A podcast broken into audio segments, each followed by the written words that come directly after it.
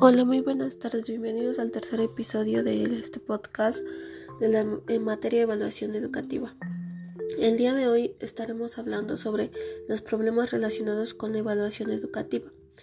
Para comenzar, hablaremos sobre los problemas axiológicos. La axiología es una rama de la filosofía que estudia el origen, desarrollo, naturaleza y función de los valores. Estudia la naturaleza de los juicios de valor, es decir, el bien, lo, bien, lo mal, lo bueno y lo pésimo. Es un sistema formal para identificar y medir valores. Los problemas éticos provienen del, del griego ethos, es decir, carácter. Estudia el comportamiento de la conducta humana, juzga y valora el comportamiento.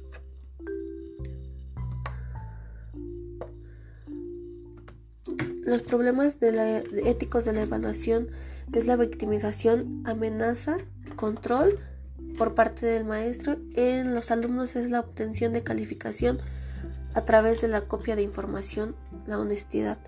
La evaluación como perjuicio del poder, el plagio en el ejercicio evaluatorio, la violencia como recurso. La ética hace posible que la evaluación sea un ejercicio profesional equilibrado eh, de esto se derivan los cuatro pilares de la educación.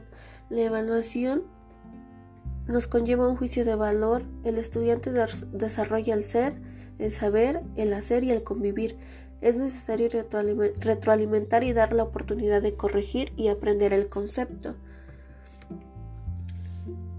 Los dilemas éticos de la evaluación se dividen en tres, los cuales son la individual, el colectivo y el material.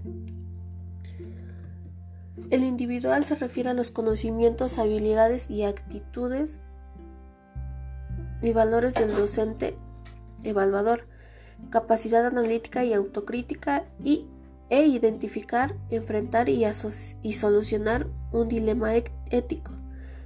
El colectivo se refiere al trabajo colegiado y colaborativo del docente, la evaluación del desempeño a través del diálogo y la comunicación de experiencias y retos mientras que el, material se refiere a las herramientas para regular y desarrollar el proceso de evaluación, evidencias para la toma de decisiones, la evaluación refleja el aprendizaje o lo que falta aprender. La evaluación no debe ser una medida de control o sanción a los estudiantes o a los docentes. Los sociales son los resultados de la evaluación son trasladados y aceptados por la sociedad. El fracaso escolar es la primera situación de marginación.